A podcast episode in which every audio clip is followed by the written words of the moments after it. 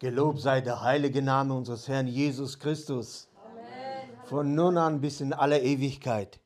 Liebe Geschwister, im 1. Mose steht geschrieben, du aber herrsche über die Sünde.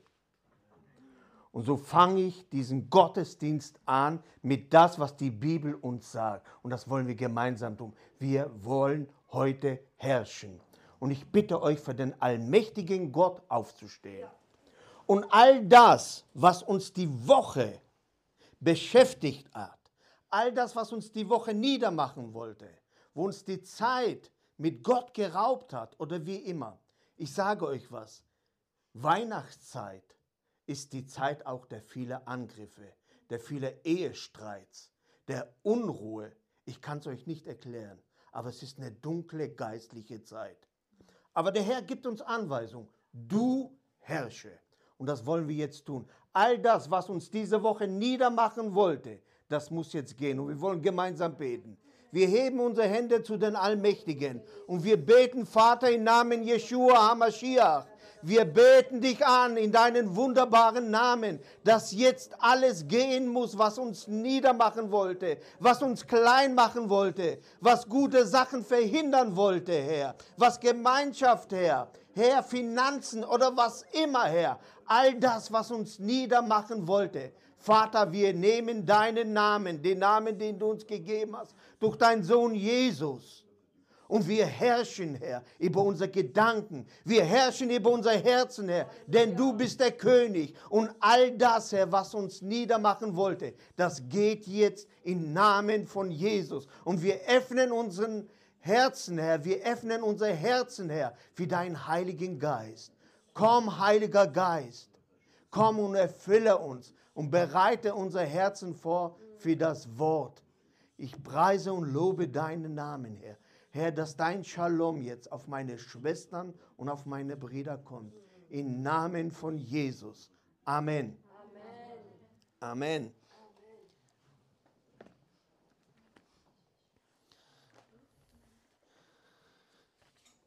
Liebe Geschwister, einige werden diese Predigt zum zweiten Mal hören, weil Leute hier sind auch aus anderen Gemeinden. Und wenn mir Gott, wisst ihr, früher war ich sehr wie soll ich euch das sagen? Ich war früher sehr religiös unterwegs, ganz schlimm und auch sehr streng. Und ich habe eine Predigt nie zweimal gepredigt, bis ein alter Bruder zu mir kam und sagte zu mir, wenn Gott dir eine Botschaft gegeben hat, dann trage sie über das Land. Dann trage sie über das Land. Und ich möchte heute ein Thema mit euch anschauen. Ich denke, was auch sehr wichtig ist. Und als Überschrift lautet es, wie lange noch? Wie lange noch? Wisst ihr hinter diesem Satz, wie lange noch? Da steht meistens, meistens ein Fragezeichen. Und wisst ihr, dass euch ein Fragezeichen fertig machen kann? Als Kinder des lebendigen Gottes kann dich ein Fragezeichen fertig machen. Wann? Ein Fragezeichen kann auch eine Schlange werden in dein Herzen. Und sie beißt zu. Und sie beißt zu und sie verstreut Gift. Sie verstreut Gift. Wie lange noch? Geschwister, ich möchte mit euch heute anschauen, das kennt ihr alles, es ist nichts Neues.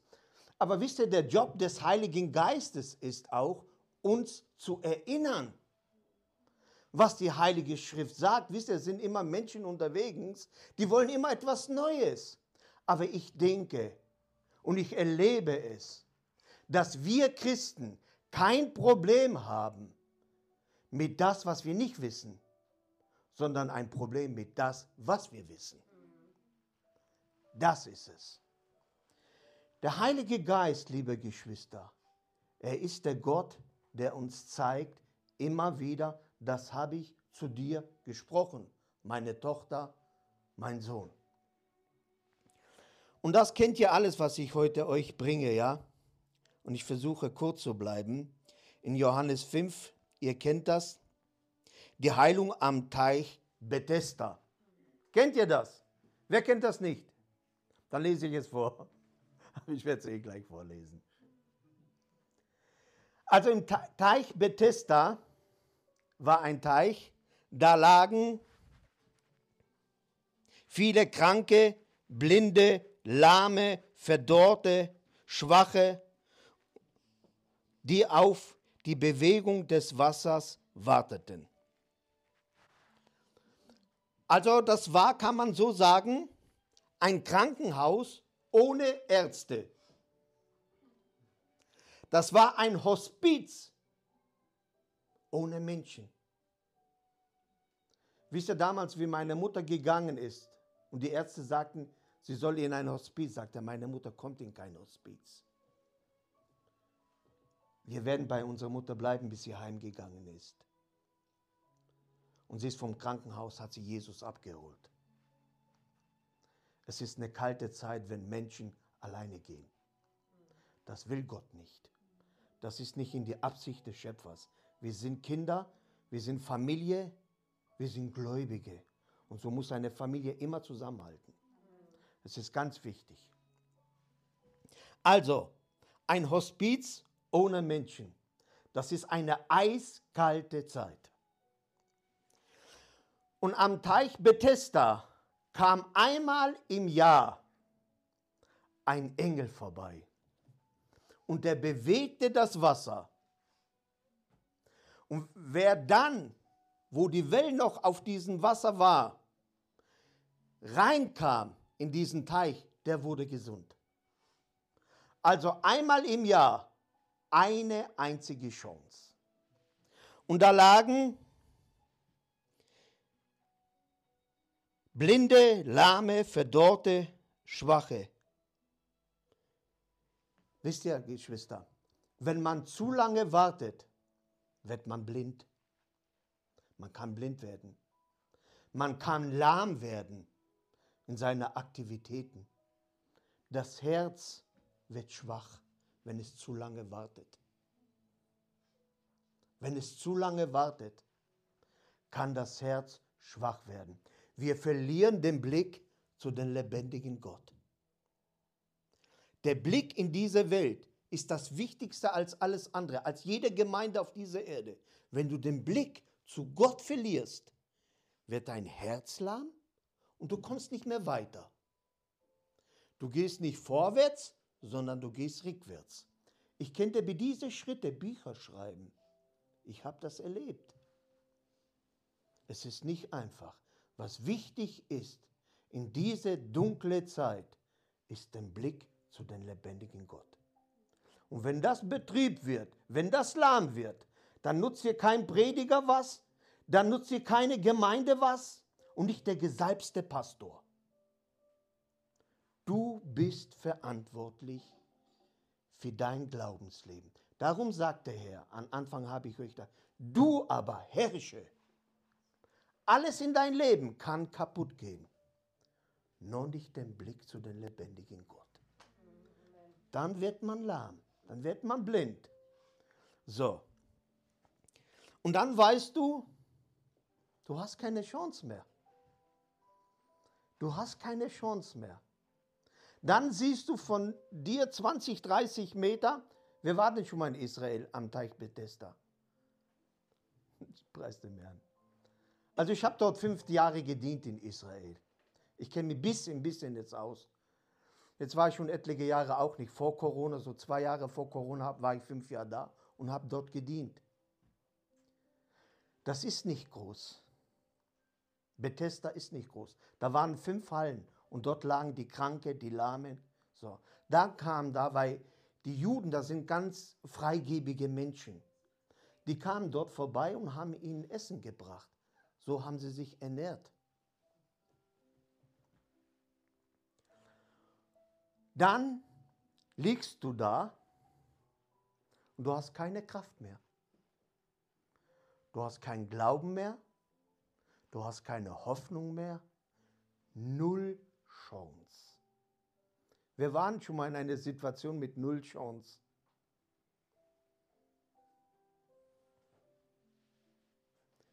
Genau so geschah es am Teich Bethesda. Da lagen Menschen mit null Chance. Und einmal im Jahr kam der Engel. Und immer wenn da ein, einer gehofft hat, stieg ein anderer in, de, in dieses Wasser.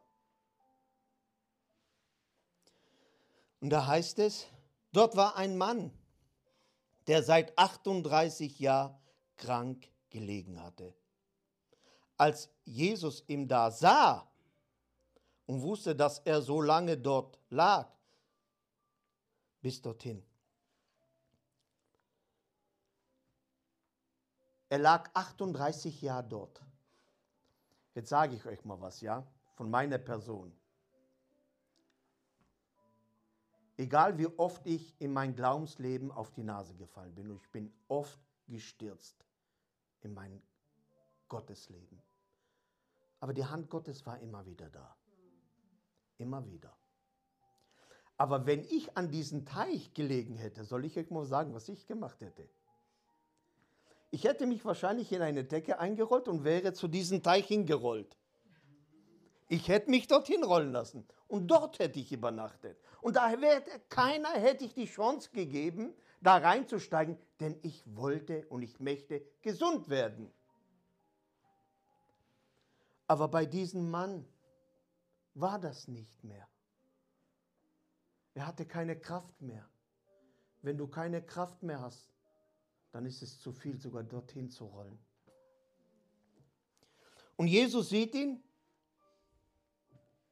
Jesus sieht ihn da liegen, 38 Jahre.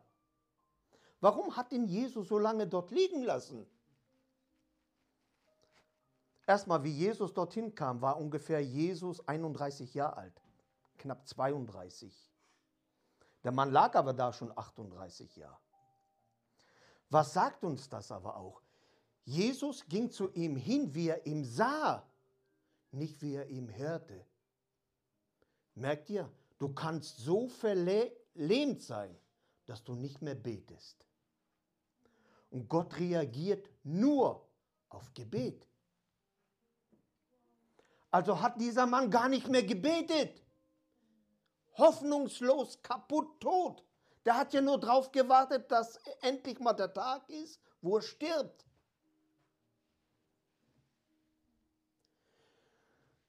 Dann sagt Jesus zu ihm, kommt Jesus zu ihm hin und sagt, willst du gesund werden? Paradox, sagt man auch ganz ehrlich. Was für eine Frage Gott stellt, willst du gesund werden? Das will ich gleich mit euch anschauen, warum Jesus diese Frage diesen Mann gestellt hat. Aber dann sagt der Mann, Herr, immer wenn ich reinsteigen will, steigt ein anderer vor mir ein.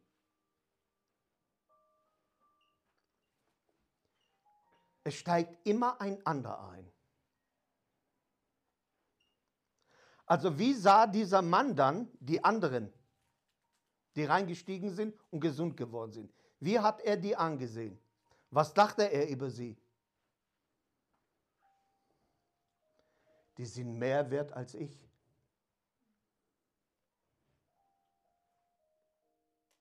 Das ist ein Glückspilz.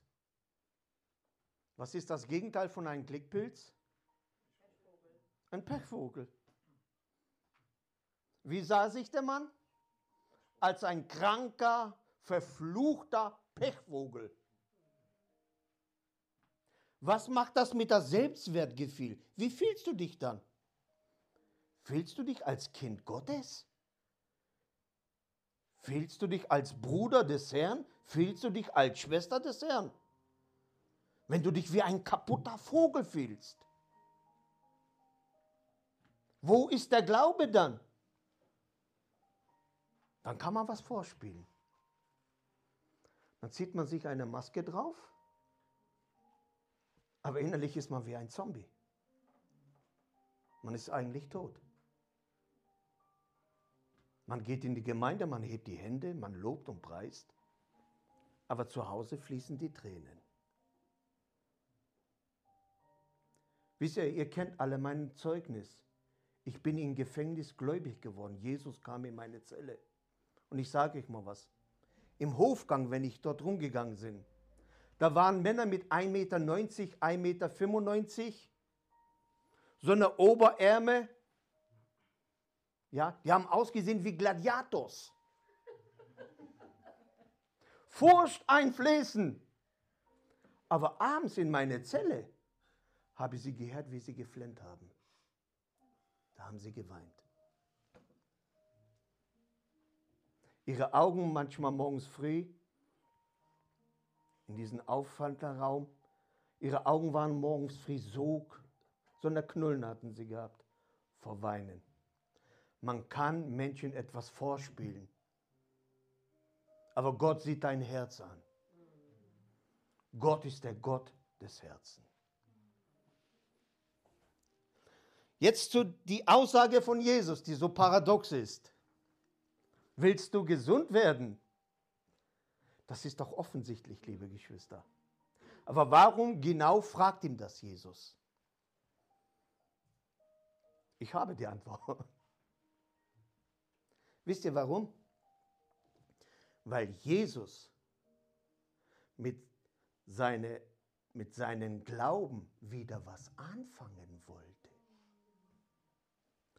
Er wollte eine gewisse Haltung wiedersehen. Wenn der Mann gesagt hätte, du, ich liege jetzt hier 38 Jahren, ich gebe mir noch fünf Jahre, dann ist Sense. Dann wäre Jesus wahrscheinlich zu der Nächsten gegangen. Jesus wollte mit seiner Haltung und mit seinem Glauben wieder arbeiten. Willst du gesund werden? Hier kitzelte Jesus wieder das, was, am, was mal in seinem Herzen war. Er kitzelt es heraus. Willst du gesund werden? Willst du wieder Mut haben? Versteht ihr, liebe Geschwister? Jedes Wort, was Jesus fragt, ist ein Wort, das uns stark macht. Ob es uns passt oder nicht. Ob es uns passt oder nicht.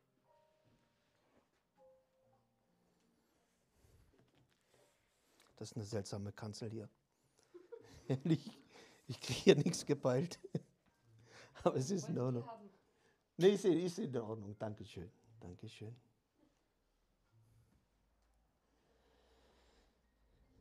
Der, Krankwort, der Kranke aber antwortete, Herr, ich habe keinen Menschen, der mich in den Teich bringt. Wenn das Wasser sich bewegt, Versteht ihr, was das Problem zusätzlich zu seiner Krankheit, zusätzlich, was nochmal sein Problem war? Versteht ihr, liebe Geschwister? Als Beispiel jetzt, ja? Wenn ein Mensch Krebs bekommt, dann ist das Problem nicht nur Krebs. Es ist alles um ihn herum.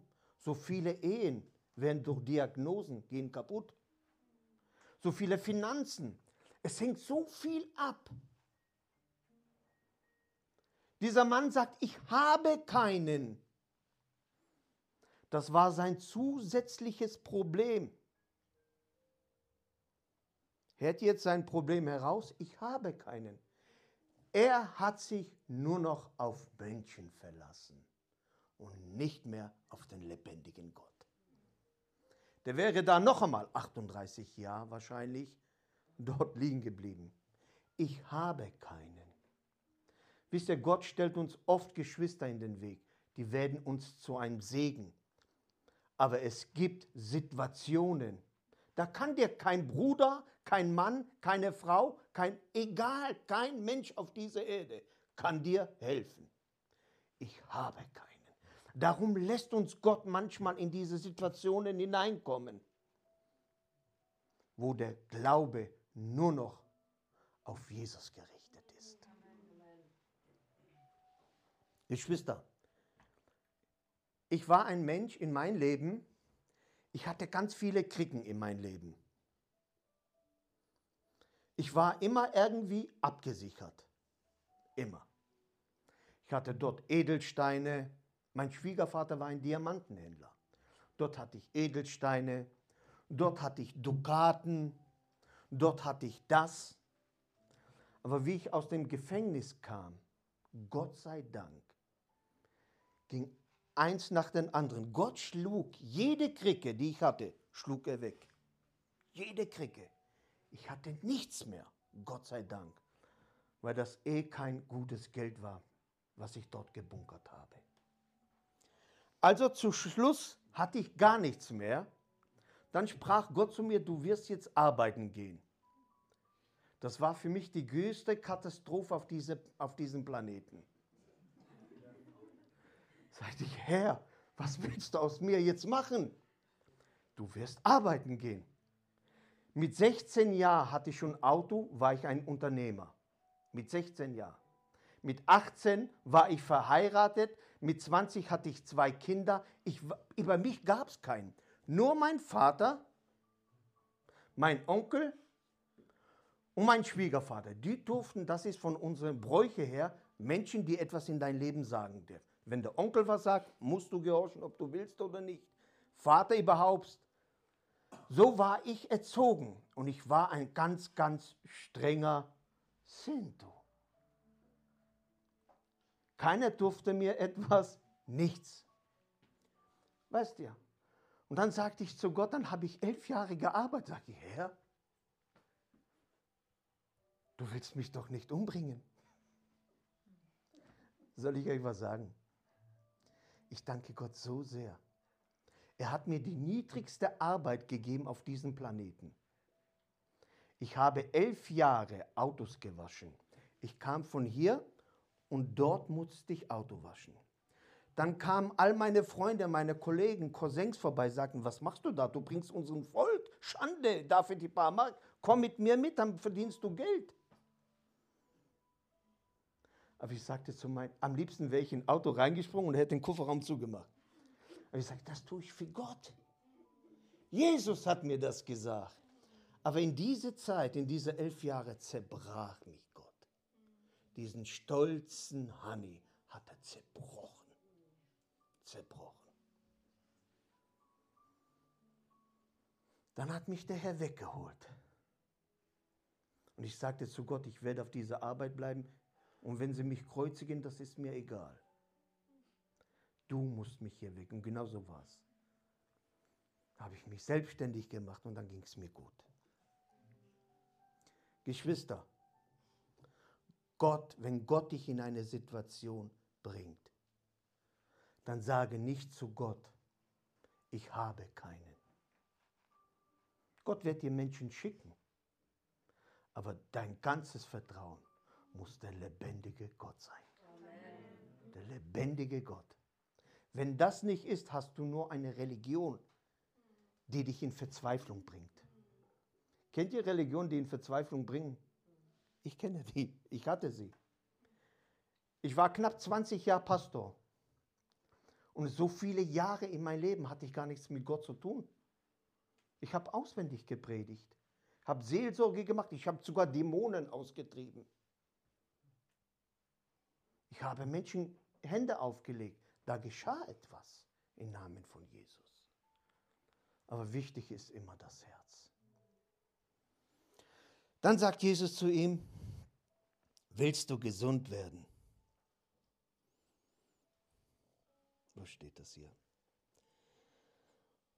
Jesus sagte zu ihm, passt mal auf, was Jesus jetzt sagt. Jesus sagt zu ihm, steh auf und nimm deine Matte und geh weg. Und sofort wurde der Mensch gesund. Schaut mal, alle zwei, drei Jahre oder minus oder plus oder wie immer, wechsle ich die Matratze. Ich bin hochpenibel, ganz schlimm. Das hat irgendwie Jesus nicht bei mir geschafft. Ja? Ich bin da wirklich ganz penibel. Meine Frau muss die Matratze immer schön staubsaugen von Milben und dieses und jenes. Gott sei Dank gibt es Healer. ich fühle mich richtig wohl und dieses. Wenn ich ihn, in Hotels bin oder wie immer, das Erste, was ich sehe, die Matratze und das Bad. Das muss stimmen. So. Dann sagt Jesus was, nimm deine Matte. Also ich, nach ein paar Jahren wechsle die Matratze. So. Nimm diese Matte. Könnt ihr euch vorstellen, wie diese Matte ausgesehen hat? Nach 38 Jahren? Die war doch kein Euro mehr wert. Warum sagt Jesus, nimm deine Matte? Weil diese Matte uns heute was zu sagen hat. Es ist ganz wichtig. Ganz kurz zum Abschluss. Wir hatten eine Jüngerschaftsgruppe von viereinhalb Jahren und wir sind im Jahr ein, zweimal nach Italien gefahren. Meine Schwester hatte dort ein Wochenendhaus. Dort sind wir immer mit Jüngerschaft. Ich habe gekocht. Wir haben dort wirklich Jüngerschaft gehabt. Sind von dort aus nach Rom, dieses und jenes, haben uns Italien an, eine gute Zeit gehabt, gut gegessen und all dieses und jenes. Eines Tages sage ich zu unserem Leiter, also wir haben das beschlossen, dass wir zum Meer gehen. Wir werden heute zum Meer gehen, werden dort Bibelstunde halten am Meer Danach werden wir zurückgehen und werden kochen. Und er sagt, mach das, aber ich bleibe hier. Und ich sagte zu ihm, Bruder, willst du uns jetzt den Tag versauen? Ich bin erst die letzten Jahre so ein bisschen sensibel geworden. Sage, Bruder, willst du uns jetzt den Tag versauen? Lass uns doch der Gemeinschaft das alles haben und dieses und jenes. Sagt er, nein. Und ich blieb da drauf. Ich sage, warum willst du jetzt nicht zum Meer? Und er sagte zu mir, Bruder Hanni, dort sind mir zu viele schöne Frauen.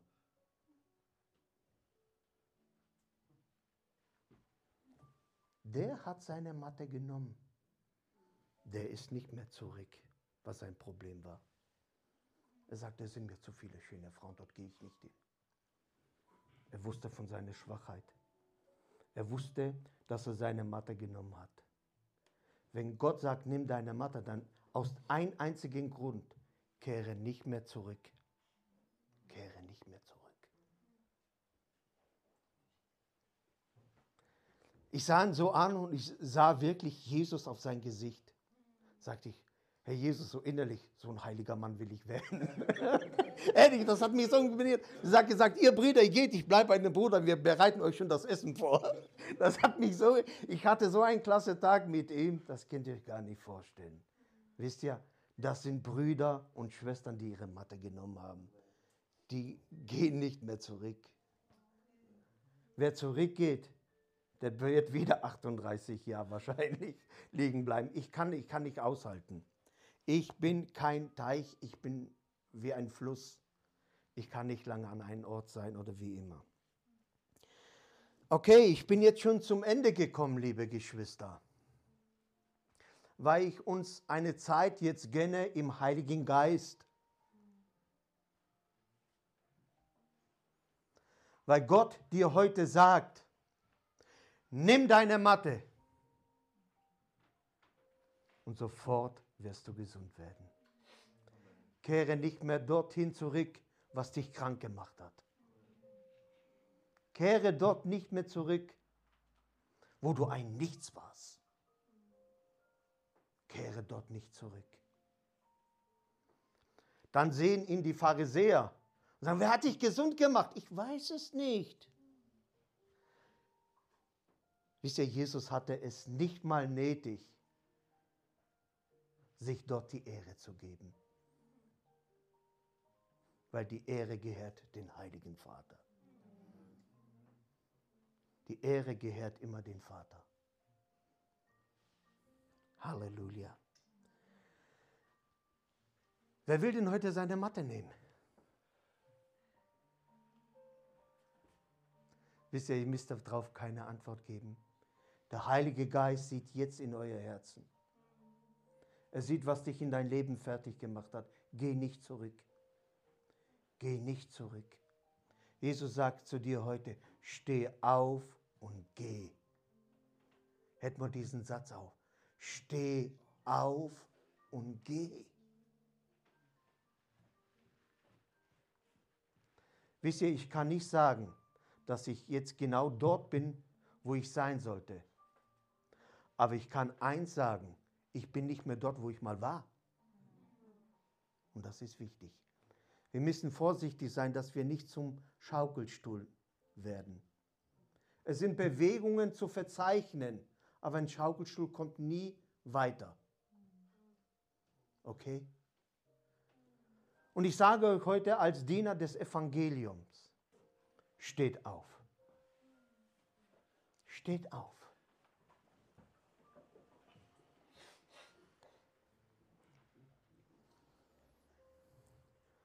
Ihr habt es selber schon erlebt. Du hattest keinen, der dir geholfen hat. Gott kam oft und hat Brüder und Schwestern vorbeigeschickt. Und in denen lebte er. Wenn du dich auf Gott verlässt, wird Gott dir helfen. Sonst wäre er ein Lügner. Und Gott hat noch nie gelogen. Er ist die Wahrheit. Es gibt nichts. In ihm ist nicht mal Schatten. In ihm ist das ganze Licht des Himmels. Und das wartet heute auf dich und es sagt dir heute, steh auf und geh. Er sagt es. Er sagt es heute zu Schwestern, zu Brüdern, zum André sagt es, steh auf, Bruder, und geh, André. Halleluja und geh nimm deine Matte. Kehre nie mehr dort zurück, wo du mal warst, wo du gelegen hast. Das ist Yeshua HaMashiach, der Gott, der heute hier ist. Halleluja. Lasst uns, lasst uns beten, liebe Geschwister. Öffne jetzt einfach dein Herz. Öffne einfach den, dein Herz für den Heiligen Geist. Jesus ist jetzt hier. Halleluja. Herr, und wir öffnen dir unser Herzen, heiliger Vater. Und du siehst, Herr, du siehst unsere Matten an, Herr. Herr, und du möchtest nicht mehr, dass wir zurückkehren, Herr, sondern dass wir gehen, Herr. In deinen wunderbaren Namen, Jeshua. In deinen wunderbaren Namen, Jeshua. Herr, wir stehen jetzt auf vor dir, Herr, weil du es heute gesagt hast, Steh auf, mein Kind, und geh. Geh. Wir öffnen dir, allmächtiger Gott, unser Herz und wir gehen auf deinen, ja, auf deinen Befehl, Herr, auf deine Anweisung, auf den lieben Liebesbefehl Jesus Christus. Gehen wir heute ein als Brüder, als Schwestern und wir stehen auf im Namen von Jesus im Namen von Jesus. Und das Alte, was dich festhalten wollte, was dich gequält hat, das zerstören wir jetzt im Namen von Jesus. Deine Vergangenheit darf dich nicht mehr aufhalten im Namen von Jesus, denn du standest heute und du stehst vor dem lebendigen Gott. Du stehst vor dem lebendigen Gott und all das, was dich fertig machen wollte, all deine Vergangenheit, im Namen von Jesus, das zerreißen wir und wir unterbinden es jetzt im Namen von Jesus. Du hast zu uns heute gesagt, steh auf und geh. Im Namen von Jesus. Herr, du siehst jetzt meine Schwestern und meine Brüder, die heute vor dir stehen, Herr, mit denen du heute gehst, Herr mit denen du heute ein etwas ganz Neues, Herr, einen ganz neuen Weg gehst, Herr. Und ich lobe und ich preise dich.